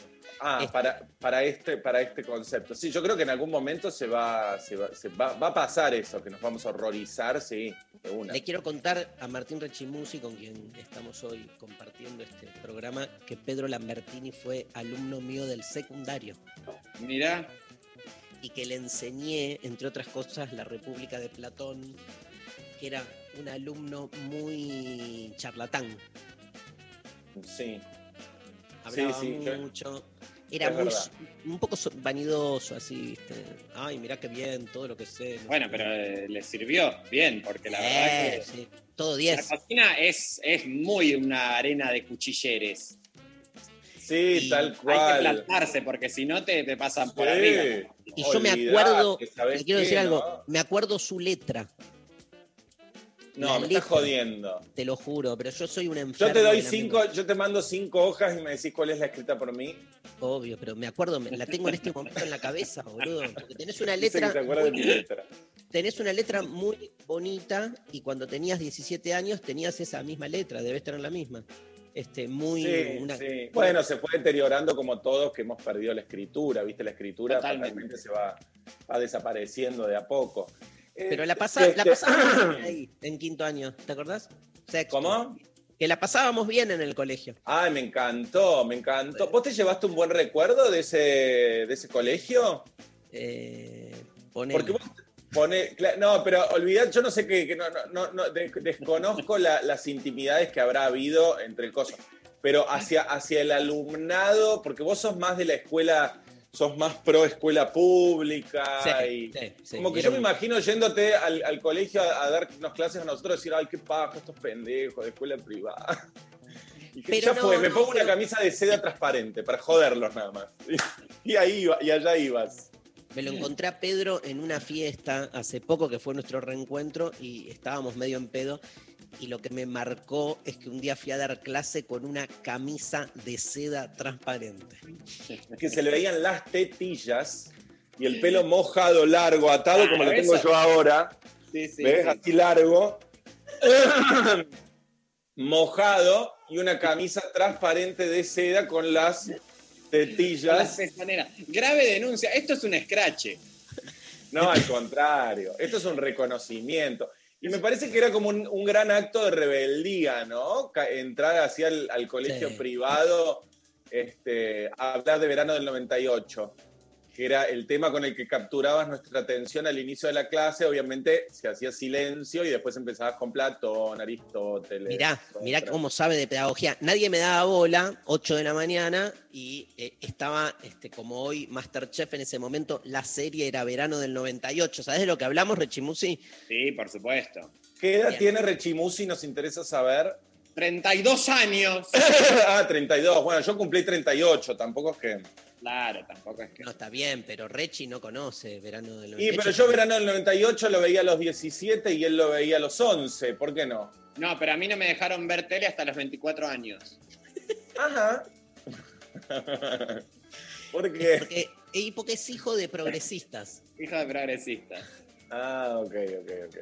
No, No parece. La generación de los 90. Si había algo que te educaba, era la tele.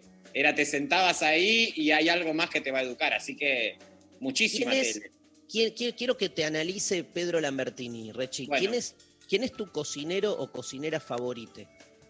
Uy, bueno, no, me estás matando ahora porque yo no conozco mucho de la industria culinaria. Pero sí lo que tengo para contarle es que hoy cuando arrancamos la consigna eh, del, del día, era si fueses Dios, ¿qué, qué instrumentarías, no?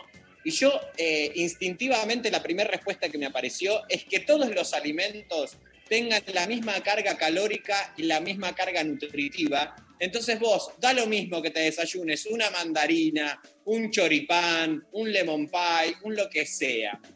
O sea, ahí ya tenés una herramienta para un poco eh, descular por dónde anda mi alma.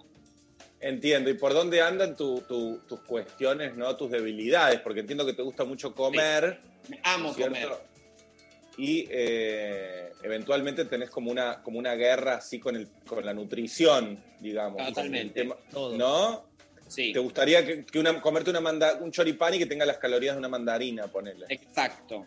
Está exacto. bien, me parece una buena medida. Digo, si fueras Dios, podría Si ser una, fuese Dios sería bueno. El una, año una buena medida.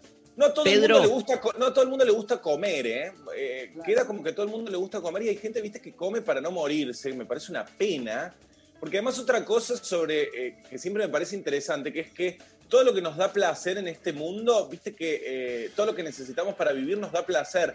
Y pudo haber pasado que comamos si no nos dé placer, o que eh, cojamos si no nos dé placer, o que durmamos si no nos dé placer, o que vayamos al baño y no nos dé placer. Pero viste que todo lo que hace- necesitamos hacer para la vida nos da placer. Eso Sí. ya me parece que es una, Es es una notición para no deprimirse y para olvidarse te- que nos vamos a morir. Yo tenía una novia, me acuerdo, que para la cual comer no era un acontecimiento. Y corté, corté. Es como, no. ¿Vos disfrutás mucho de comer, Darío? ¿Te gusta comer? me gusta comer y me gusta el evento, de ir a comer, de pensar la comida.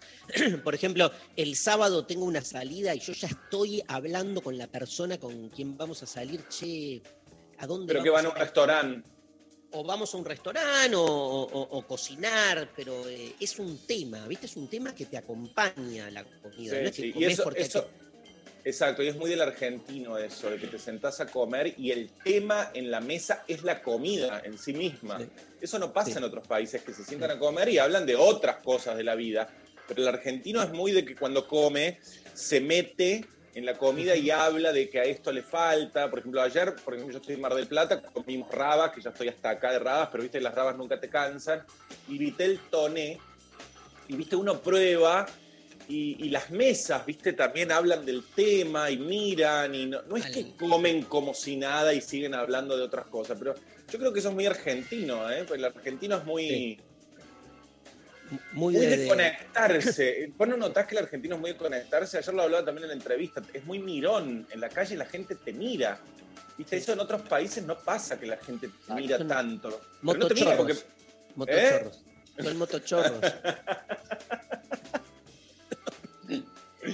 me encanta esa conexión que hay. Alguien, Eh, eh, alguien una vez me dijo que en Alemania estaba y como que se puso a mirar fijo a alguien, que acá es muy común mirar fijo a alguien en la calle y que la persona se paró y le dijo, sí, ¿me, co- ¿me conoces? Como- Exacto. Bueno, y te- lo que le pasó, no solo en Alemania, en Estados Unidos, mi hermana vive en Estados Unidos, se casó con un yankee, y cuando viene a Argentina, a Buenos Aires, con mi hermana, iban caminando por la calle, acá el tipo mira la mina aunque vaya con la pareja al lado. Entonces iba con mi hermana por la calle y no podía creer estar caminando con ella y que otro tipo que venía de frente la mire.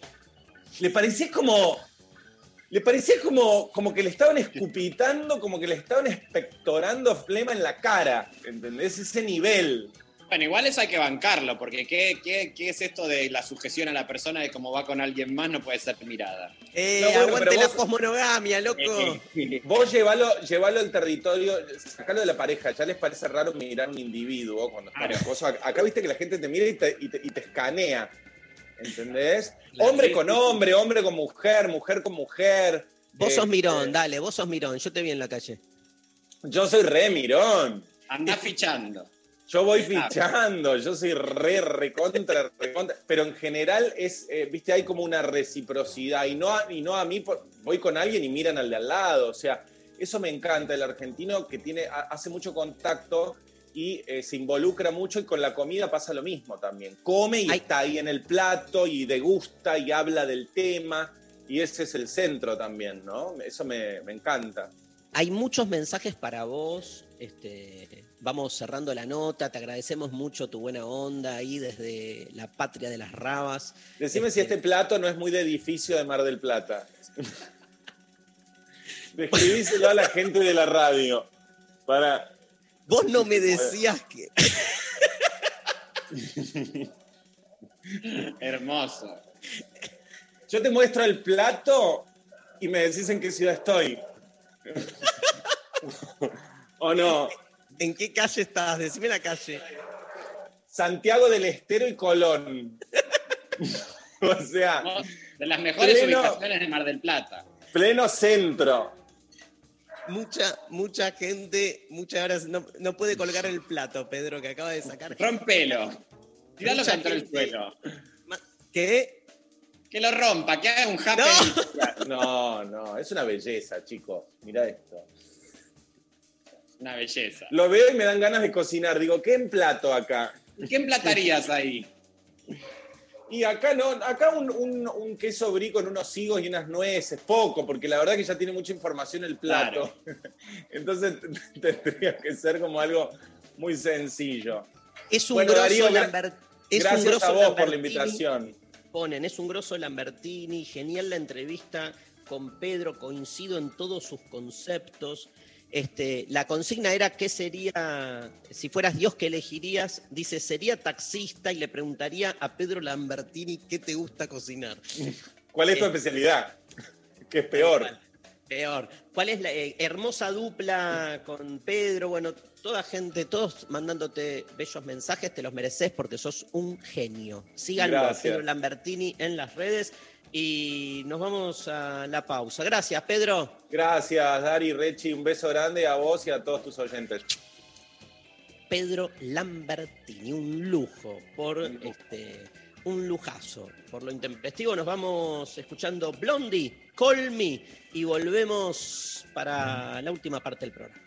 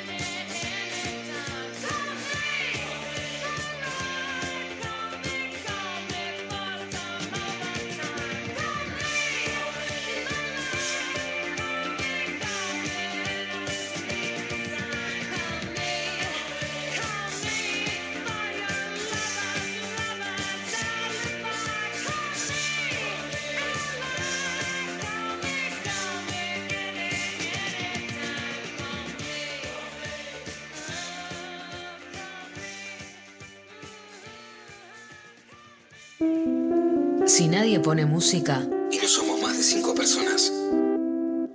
una fiesta no es una fiesta.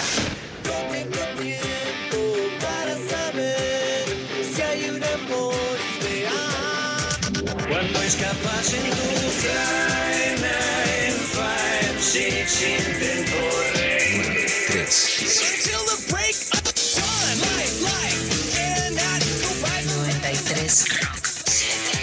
Nacional Rock.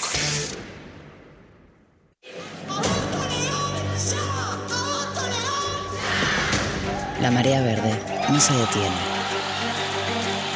La conquista de derechos tampoco. Somos la esquina. Somos la esquina. Somos el barrio. El barrio. Somos lo que siempre quisimos ser. Somos 937. Nacional Rock. Activar. Deconstruir. Pensar. 937. Nacional Rock. El coronavirus produce una enfermedad respiratoria leve, que solo en algunos casos puede complicarse. Se transmite por vía respiratoria cuando el contacto es cercano. Para evitar el contagio hay que cubrirse la boca con el pliegue del codo al toser o estornudar, lavarse las manos, usar alcohol en gel y mantener ventilados todos los ambientes. Ante cualquier duda, es importante no automedicarse y consultar al centro de salud. Para más información, entra en www.argentina.gov.ar o llama al 0800-222-1002. Ministerio de Salud, Argentina Presidencia. Un plan es algo muy común, pero no necesariamente fácil de concretar. A menos que sea un gran plan. Tapa, Marianita y DJ Pradón. Primera mañana sin histeria, info justa y buena música. De lunes a viernes, de 6 a 9, te proponemos un gran plan. En 937. Nacional Rock. El asfalto se te mete por la piel. Quemando, astillando, quebrando. Hay una radio mágico hacia tu lugar, tu tierra soleada, tu música. Dejé mi sol desparramado en tu piel.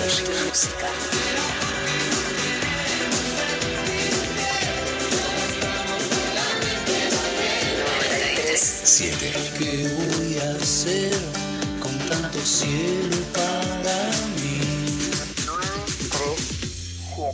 Nacional Rock. 937. Estamos en Instagram, Nacional Rock 937. Lo intempestivo del tiempo y las formas. Lo intempestivo te vino a buscar.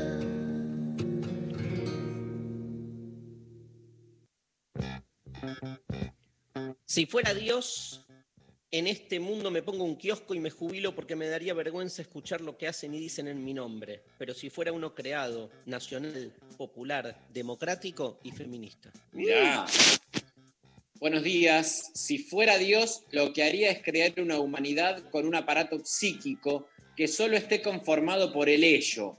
Que todo sea pulsión. Tal vez el mundo sería menos caótico. No, sería mucho más caótico. Por ahí, Wow. Me encantan las vueltas que le dan, Sí. ¿no? Hola, Intempes, ¿qué tipo de Dios? ¿El hegemónico o el deconstruido desde la propia subjetividad? Les daría a los hombres la vida eterna para ver cómo convertidos en dioses del Olimpo se las arreglan para destruir todo de nuevo. Pero esta vez detendría el Big Bang de este átomo de la célula del pelo intestino de la pulga de... No fue una buena semana. Por fortuna enciendo la radio y escucho a los delirantes Intempes Boy. Ya los extraño. Qué lindo. hermoso. Iría el tiempo atrás para no ser tan boluda y divorciarme antes.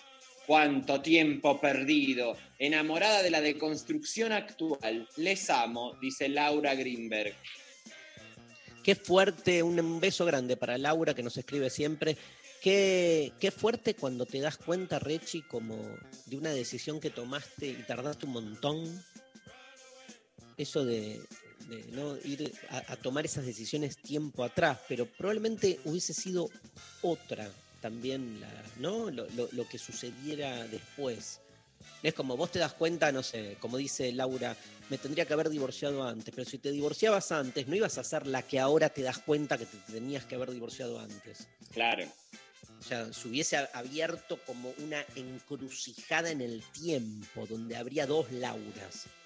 Claro, vos sos un, o sea, la Laura actual es una consecuencia de la Laura que demoró en tomar esa decisión. Si no, esta Laura no aparecería.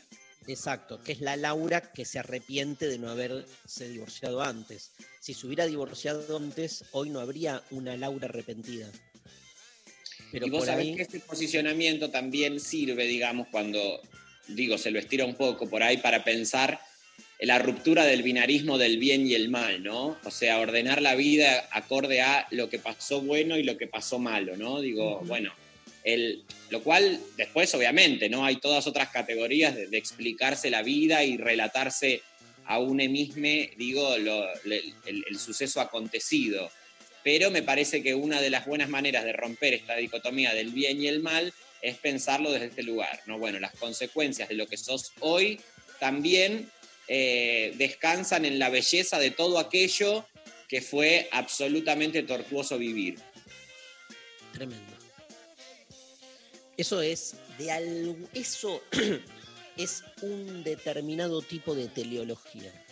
Ya que estamos usando mucho la palabra, la teleología significa que todo lo que sucede sucede a partir de un sentido que se realiza a lo largo del tiempo. Entonces, digamos, eh, ¿por qué tiro esto? Porque la teleología eh, se vuelve muchas veces teodicea. Esto es, se busca entender que hay que pasar por ciertas situaciones de mierda para poder después alcanzar otras situaciones de lucidez o de paz, ¿no? Esa especie de justificación de no hay, ¿cómo es? Estoy mal con la frase, no hay mal que por bien, no hay bien que por Venga, mal no. Sí, no hay mal que por bien no venga. Claro, o sea, este, pero que bueno, lle- lleva en su exasperación a decir que hay muchas tragedias por las que uno tiene que pasar para darse cuenta, como esta cosa de, nada, se te tiene que romper la pata para darte cuenta qué importante es caminar. Claro. Pero es como mucho, ¿viste? O sea, se te tiene que morir alguien para este, darte cuenta que la vida, ¿viste? Dale un poco más de bola, no sé, a tus seres No, bueno, pero eso es, sí, es- entiendo, eh, pero digo, no lo, no lo explicaría desde esa manera, porque si no es siempre justificar como que, bueno, hay, este, lo malo sirve para algo, pero sí para resignificar alguno de los hechos. Me parece Mm. que también eso puede servir. Totalmente. ¿Me, me- me- me pones un audio, Pablo? Hola intempestives, ¿cómo les va? Espero que tengan un día tan maravilloso como lo proponen las energías que nos manifiestan todas las mañanas. Yo si fuera Dios me tomaría unos buenos mates, unos buenos mates y después me iría por ahí. Es muy buena la de ir por el tiempo también. Y nada, qué sé yo, uno es Dios, ¿no? Ya está, qué sé yo. Pero primero unos buenos mates como para bajar, viste, ya bueno, listo, Dios. Y después, lo que sea, ¿no? Adicción al mate. Adicción o le al mate. dice, Si va a una época de- de- del mundo donde no había mate. bien. ¿Sabes qué se me ocurrió? Me gustaría ir, tengo dos, tres personas en concreto que las tengo re, re claras quiénes son, que no te voy a decir quiénes son, obvio. Me gustaría entrar, si fuera Dios, en su mente y en su alma y ver qué piensan y sienten. Eso sería maravilloso. Pero para mí eso es más lindo, ¿sabes qué? No siendo Dios, siendo eh, la posibilidad de ser invisible. Amo. Ese es, Pero- para mí es el, el superpoder que más deseo. Pero no, no, no ves adentro del otro si sos invisible igual. Es que adentro, ¿qué podés ver? O sea, creo que se ve también lo mismo desde afuera que desde el adentro. Pero ponele que querés ver a una persona, no sé, una persona que, con la que tenés un semivínculo. Entonces, lo que vos estás buscando es ver si te quiere o no te quiere. Ponele, voy a un caso así. Y vas de invisible, te metes en la casa. ¿Qué ves? No, ves, por ejemplo, esa persona que te agarró su celular y te va a mandar un mensaje y, por ejemplo, se da cuenta que por ahí no, entonces lo borra. O sea, hay tanta exterioridad, hay tanta forma de ver cómo se comporta, mucho más que incluso porque desde el adentro se tiene la limitación del propio adentro. Desde el afuera se tiene eh, la, la visión de qué es lo que está intentando hacer esa persona en su intimidad. ¿Sabes dónde estaría yo en, el, en terapia de esa gente? En terapia, por ejemplo. Ahí Vas a las terapias de esa persona. Invisible al lado del diván y escuchás y de repente te nombran. El otro día lo vi a Darío. Chan. Y, y vas escuchando, ¿viste? Que va diciendo, lo vi a Darío, no sé lo que me pasa con él. Pero ahí puede estar. Y ahí, mirá si el terapeuta empieza a tirar mierda. Ya hablamos de este tema. ¿Qué No sé, si te, no sé si te, claro, no sé si te conviene mucho. Hay terapeutas que son unos roñosos, que directo. No, obvio, hay mucha gente mala y del mal disfrazada de terapeuta, sea eh, psicólogo, psicóloga, astrólogo, eh, holístico, lo que sea. Hay mucha gente así, buscando hacer daño eh, con, con credenciales. Así que no, no se engañen. Yo odio cuando voy y digo, no, porque ponele fulanito es una basura porque no sé qué, no sé qué. Entonces mi psicólogo dice, sí, es cierto que fu- fulanito, y te hace el paréntesis. Bueno, la representación de fulanito que vos traes acá, cierra paréntesis. Anda a cagar, es fulanito, boludo. O sea, la representación de fulanito es fulanito. Y eso le decís al terapeuta, anda a cagar. La representación de fulanito es fulanito. Lo pienso, pero es como lo mismo. No, pero ahí se lo tenés que decir. Y, pero Porque ahí, a- en teoría, es ahí donde arranca la terapia. Lo que es tener una mamá terapeuta, boludo. No es terapeuta, mi mamá, ¿cuántas veces se va a decir? Mi mamá es una sádica con credenciales. Amo. ¿Viste que cuando queda instalado algo, la mamá de Rechi es terapeuta? No es Todo terapeuta. Lo repite. Es como la, la posverdad, ¿viste? Cristina es chorra. Claro. eh, Lilita. Volvió Lilita, ¿viste? ¿Volvió Vos que Lilita? estudiaste ciencia política. Eh, eh, sí, con un máster en Lilita, dice. Volvió. Nunca se fue igual ella. Nah, bueno, estaba como de coté. Sí, ¿y ahora qué dijo? No, no, estoy, no tengo idea qué dijo. Juicio político a Cristina. Bárbaro, buenísimo. ¿Por Siempre qué? aportando a la República. porque lo que le cuestiona es este, como que la carta de, de Cristina cuestionando a la mm, Corte, La Corte. Suprema es como desestabilizante y no sé qué. Y Leandro Santoro fue a TN a un programa y dijo, pero si Lilita estuvo cuatro años hablando a- mal de Lorenzetti, Sí, lo vi eso. ahí no es destituyente, ¿viste? No es destituyente. Y no porque es Lilita. La gente que, que- que se maneja con doble vara, te hago esta pregunta. Sí. ¿Es consciente de la doble vara? ¿O lo tiene tan justificado su argumento para sí que no lo ve como una doble vara? Yo creo que la doble vara se sintetiza en una propia vara, que admite esas otras dos varas. Es como que esa doble vara lo justifican no porque tal persona no merece el concepto de justicia, porque tal cosa, y ahí se, se sintetiza en una vara. Ok.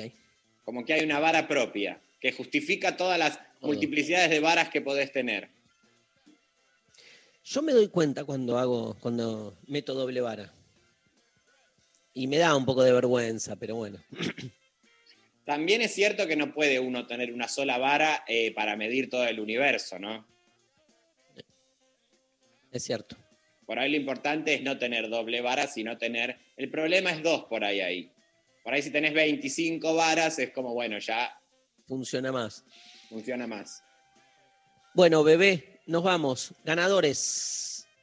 Maque 1906 ganó eh, con su mensaje que dice aire acondicionado para todos.